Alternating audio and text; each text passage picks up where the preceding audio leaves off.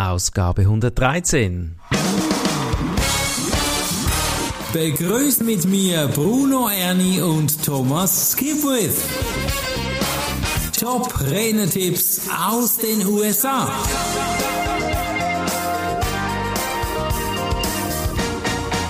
Herzlich willkommen zum Top Rednertipps aus den USA. Heute haben wir ein spannendes Thema. Wenn du mal auf die Bühne willst, dann hast du ein Ziel, nämlich den TED Talk. So hoffe ich doch. Und wer auf dem TED Talk ist und wie man sich da verhalten soll, ist für viele ein großes Geheimnis. Auch ich habe mich schon mal entdeckt, wie ich das google und mir auch schon vorgestellt, hm, wie wäre das, hier auf der Bühne zu stehen? Thomas, herzlich willkommen. Warst du schon mal bei TED Talks? Hallo, Bruno. Ich war noch nie auf einem TED Talk. Nee. Aber wie du schon sagst, das, das ist natürlich eine große Auszeichnung, wenn man das dahin schafft. Wobei, wir werden gerade hören jetzt von Haley Foster, äh, was es da genau äh, damit auf sich hat. Ja, da tauchen wir gleich ein in die zwei Tipps, die sie nämlich für uns bereitgestellt hat. Und ich weiß, es lauern immer viele Fettnäpfchen. Ja, jetzt sind wir mal gespannt, was sie da erzählt hat. Sie sagt, jedes TEDx-Team, hier geht es insbesondere um TEDx-Anlässe, äh, hat ein anderes Auswahlverfahren. Also man kann nicht, wenn man einen Auftritt will, sich bei jedem Team auf die gleiche Art und Weise hervor tun wollen. Also das eine Team nimmt eine Excel-Liste, dann gibt es ein Team, das bewertet die Kandidaten, die da sprechen wollen, auf einer Skala von eins bis zehn. Andere mhm. verlangen ein Video von, von dir und äh, da sagt sie gleich, achte darauf, dass du die vorgegebene Zeit einhältst, weil sonst bist du gleich raus. Oh, weil da ist eine große Nachfrage, ja, da gibt es ganz viele, die da reden möchten. Von daher ist mal mhm. schon ein Vorteil, wenn man sich an die Vorgaben hält, die sie da gemacht haben. Oder dann das Auswahlteam, das fängt mit einem Bewerbungsbogen an, respektive die schauen sich die letzte Frage zuerst an und gehen dann von hinten nach vorne. Also da kann man sich nicht so genau drauf einschießen, wie das dann ablaufen wird. Es ist offenbar ein bisschen unberechenbar. Mhm, okay. Das heißt also, was den Bewertungsbogen angeht, die Antworten darauf sollten so gut sein, dass das Auswahlteam den ganzen Bogen lesen will. Mhm. Also nicht irgendwo bei einer Antwort so knapp sein, dass sie gleich sagen, ja, naja, der gefällt deswegen schon raus, wir lesen den Rest nicht mal. Mhm. Okay.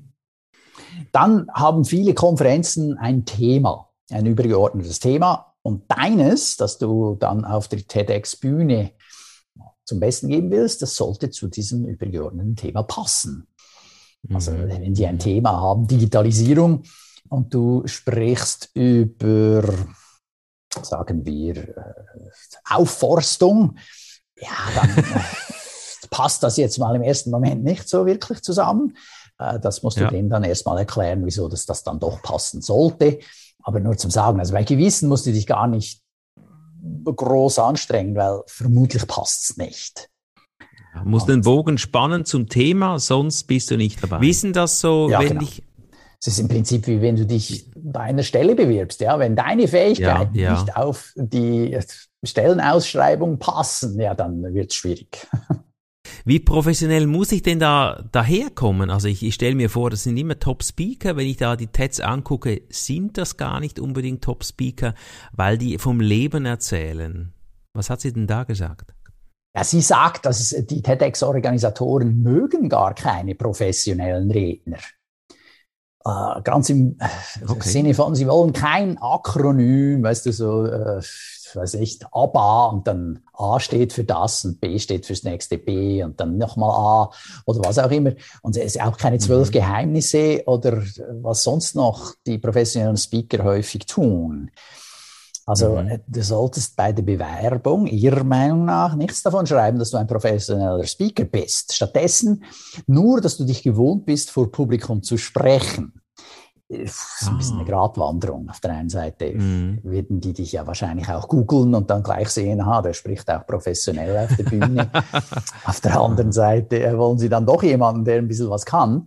Äh, meine mhm. Erfahrung sagt, äh, und da bin ich auch schon angefragt worden als Coach, ich soll doch bitte diejenigen, die dann beim TEDx-Anlass sprechen dürfen, coachen, damit die dann eine super Rede halten.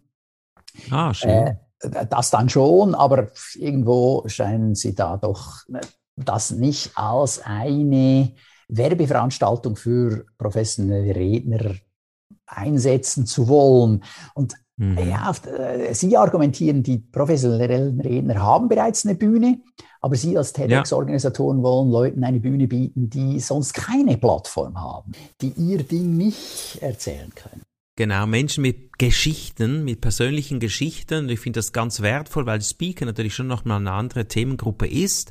Aber hier können Menschen vom Leben erzählen. Das macht es dann auch so wertvoll, denke ich. Das stimmt. Und wenn sie gut gecoacht sind, dann kommen die auch oft gut drüber. Lohnt sich sicher auch mal bisherige Redner anzugucken, oder? Unbedingt. Ja, also schau dir die bisherigen Veranstaltungen von diesem TEDx-Event an und mhm. zu erkennen, was die ja, zu schätzen, was weniger. Also bestimmte TEDx-Veranstaltungen haben bereits eine bestimmte Kultur entwickelt. Mhm. Also äh, mhm. deshalb äh, ist es gut, dann das mal anzusehen und abzuschätzen, ob du da reinpasst oder nicht. Ja, ja. Mhm. Sie wollen niemanden, der es auf die Million Abrufe abgesehen hat. Ja, oh. sie wollen jemanden, der echt etwas mitzugeben hat. Eben, wie erwähnt, genau. Mhm. Wobei, wenn jemand echt etwas mitzugeben hat, ja, dann gibt es dann mhm. irgendwann mal vielleicht eine Million Leute, die das sich angeschaut haben. Mhm. Das ja. ist ein bisschen die Frage nach dem Huhn und nach dem Ei. Ja, was kommt zuerst? Mhm. Und ich denke ja. auch, auch im Business ist es oft nützlich, in den meisten Fällen, dass du erst mal gibst, bevor dann was wieder zurückkommst. Also du musst mhm. erst mal was tun, bevor was passiert.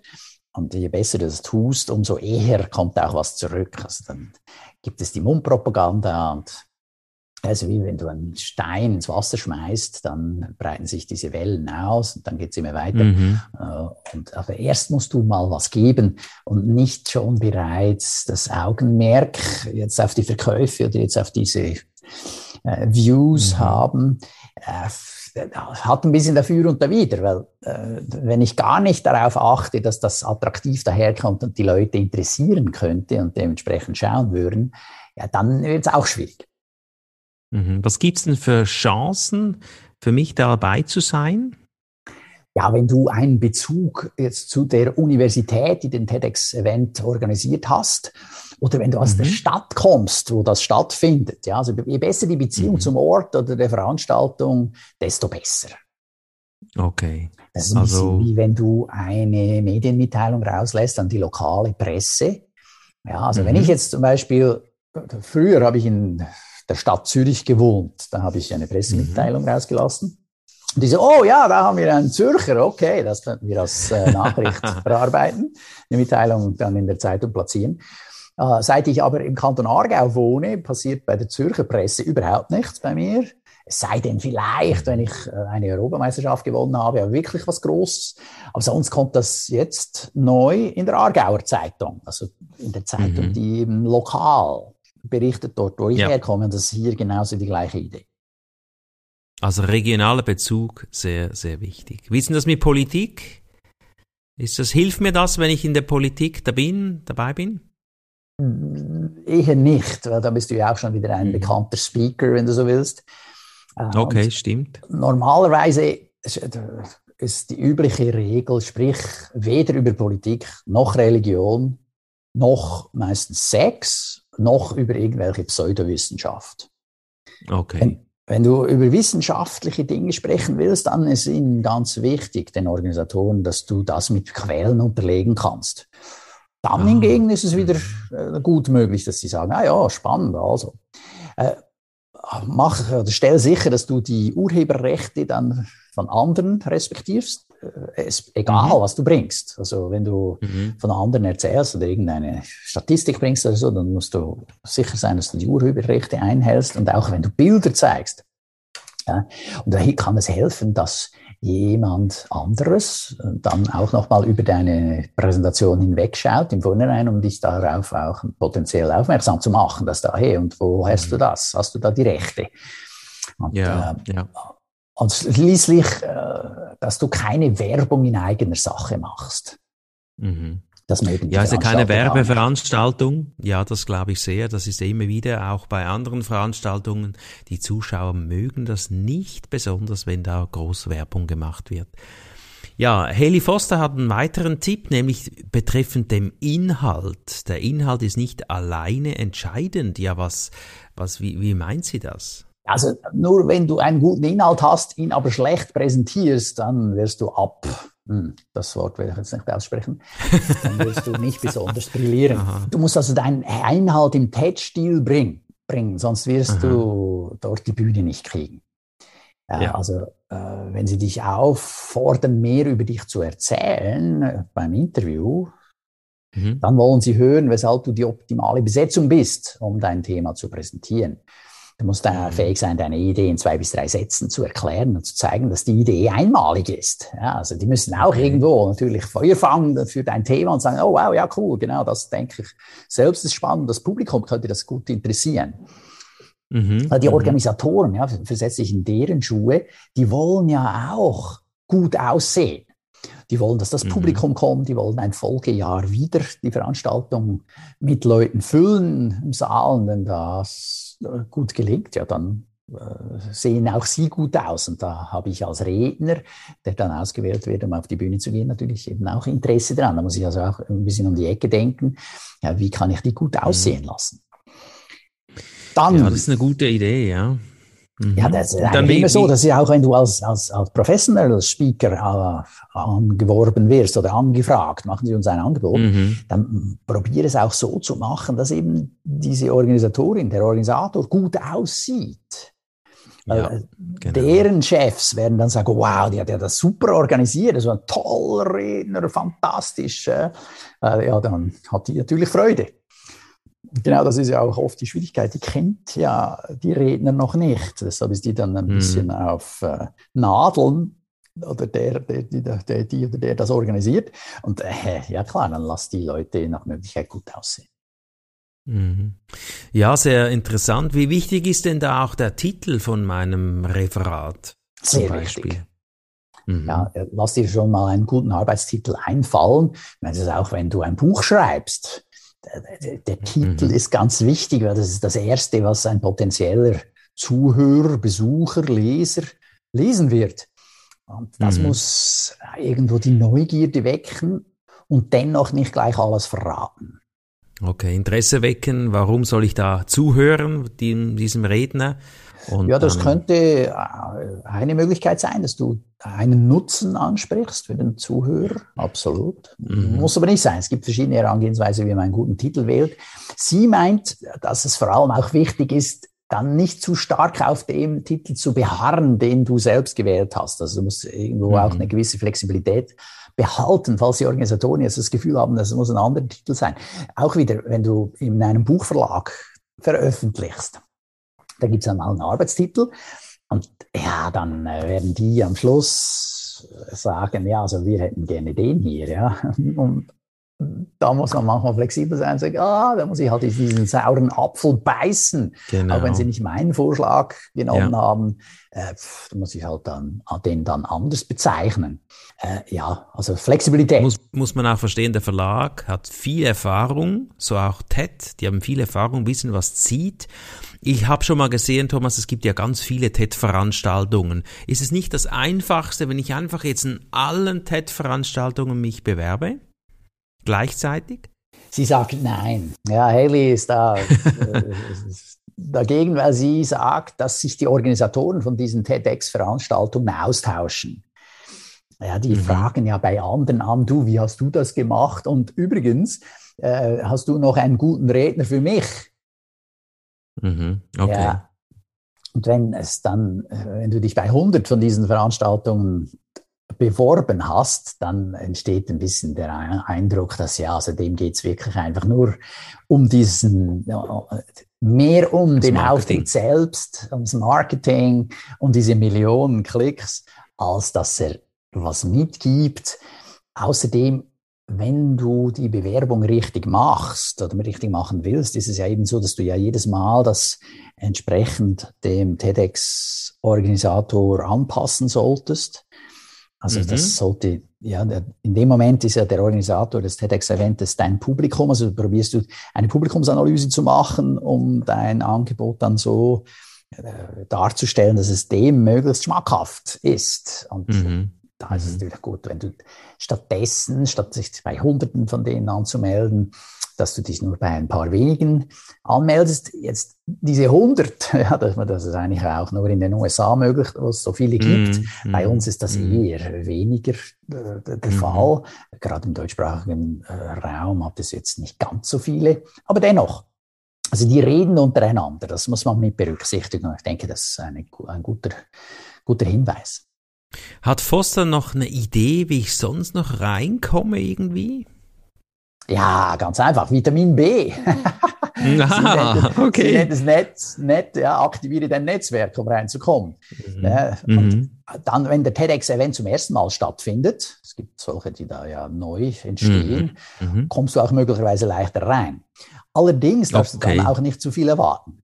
Ja, also, weil die haben dann wenig Erfahrung dieses Organisationsteam macht das dann zum ersten Mal und dann so, äh, was, mhm. ja, Technik oder Marketing oder was auch immer, ist dann halt noch nicht so wahnsinnig professionell. Äh, dann mhm, mhm. sagt sie, hey, du musst jemanden erwischen, der die Finanzen im Griff hat. Also wenn der Organisator okay. von so einem TEDx-Event kein Geld hat, wird es schwierig. Und äh, mhm. vor allem auch ist es nichts ärgerlicher, als wenn der Veranstalter mit wenig Geld dann keins mehr hat für die Postproduktion. Mhm, also die mhm. ganzen Aufnahmen, die gemacht wurden, sollen ja nachbearbeitet werden. Es muss professionell geschnitten werden, der Ton muss bearbeitet werden, damit es ein super Sitzen. Video gibt. Ja. Und ja. dieser ganze ja. Schnitt, der da nachher gemacht wird, also eben Postproduktion, Nachbearbeitung, das ist schon sehr viel wert, dass ein Video dann auch gut aussieht. Und wenn die kein Geld Absolut. haben für das, ja, dann sieht's nicht so toll aus. mhm. Ja, wir erkennen hier auch immer wieder die Kostendifferenz zwischen Schweiz, Österreich und Deutschland. Das ist eine große Differenz. Und gute Videos ist einfach sehr wertvoll, wenn die vor allem dann auf YouTube landen, natürlich, was ja auch das Ziel ist, um eben dich zu verteilen, so auf dem Netzwerk. Dann, das geht ja dann weiter die Sichtbarkeit. Absolut. Ich meine, selbst hast du leider keine große Kontrolle über das Material, weil die Rechte beim TEDx-Veranstalter liegen. Okay. Ja, also die geben die dann oft auch gar nicht raus. Also die machen das dann. Dann bist du vielleicht Aha. eher froh, dass sie es nicht auf YouTube stellen. Wie erkenne ich denn, ob die Geld haben? Gibt es da vielleicht einen Trick oder so? Ja, wenn die Sponsoren haben, dann haben sie vermutlich auch Geld. Ah, das ist gut. Okay, da kann, mich daran, kann ich mich daran orientieren. Ja, also wenn du siehst, die haben tolle Sponsoren, ja, dann kannst du davon ausgehen, da ist auch jemand dahinter, der das im Griff hat. Mhm. Was soll ich im Hinterkopf behalten, Thomas? Also du solltest also in erster Linie nicht für dich und dein Ego auftreten, sondern dem Publikum et etwas mitgeben wollen. Also es ist immer das Gleiche in unserer Podcast-Serie Nutzen bieten und ich habe einfach das Gefühl, wenn wir offen mit Herzen Nutzen teilen, kommt das auf dich zurück.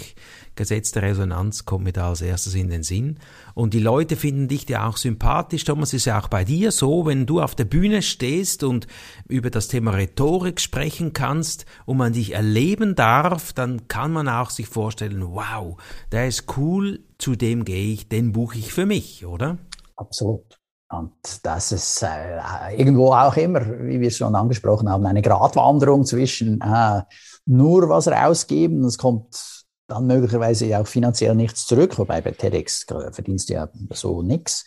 Aber es ist eine gute äh, Möglichkeit, um deine Inhalte einem größeren Publikum zu präsentieren und darauf aufmerksam zu machen, wie nützlich diese Inhalte sind, um, mhm. wie du schon sagst, äh, dann den einen oder anderen zu gewinnen, der sagt, oh wow, der ist jetzt sympathisch, der Bruno macht das, Thomas macht das, Hans macht das und bei denen will ich äh, mich oder will ich tiefer eintauchen und bei denen mich melden. Super, wir sind am Ende des Podcasts angekommen. Weißt du schon die nächste Ausgabe, Themeninhalt? Ja, da geht es um Geschäftsmodelle in Zeiten vor, während, respektive nach Corona. Ah, da sind wir gespannt. Thomas, vielen Dank. Ich wünsche dir viele tolle TED-Auftritte und dir, liebe Zuhörer, buch unseren Kanal, buch den Podcast hier, bleib bei uns am Ball mit diesen wertvollen Tipps, die auch dich beflügeln werden. Ja, alles Gute. Tschüss. Ciao, Bruno. Das war der Podcast Top Renetipps aus den USA. Bruno Ernie und Thomas Skipwith.